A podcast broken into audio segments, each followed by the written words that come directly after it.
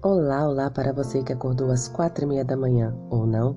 Hoje é quarta-feira, dia 14 de outubro de 2020. O título da nossa lição de hoje é As lutas e dificuldades dos guardadores da lei. Existem grandes benefícios em obedecer à lei, evidenciados na vida das pessoas abençoadas por Deus. Josué obedeceu aos preceitos do Senhor e liderou bem o povo de Israel.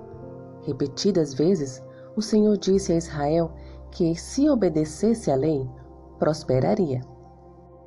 Leia 2 Crônicas, capítulo 31, versículos 20 e 21.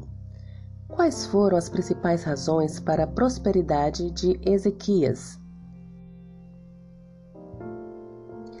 Seja qual for o espaço de educação em que estejamos, devemos enfatizar a importância da obediência no entanto, nossos alunos não são tolos. Mais cedo ou mais tarde, eles perceberão o duro fato de que algumas pessoas são fiéis, amorosas e obedientes e que, mesmo assim, o desastre também as atinge. Como explicamos isso? O fato é que não podemos explicar. Vivemos em um mundo de pecado, de maldade, um mundo assolado pelo grande conflito, e nenhum de nós está imune a isso. O que os seguintes textos ensinam sobre essa questão difícil? Marcos, capítulo 6, versículos 25 a 27, Jó, capítulo 1, versículo 2, e 2 Coríntios, capítulo 11, versículos 23 a 29. Evidentemente, pessoas boas e fiéis, cumpridoras da lei, nem sempre prosperam, pelo menos no sentido em que o mundo entende a prosperidade. E aqui também pode haver uma resposta parcial a essa questão difícil, que certamente surgirá quando buscarmos ensinar a importância da lei.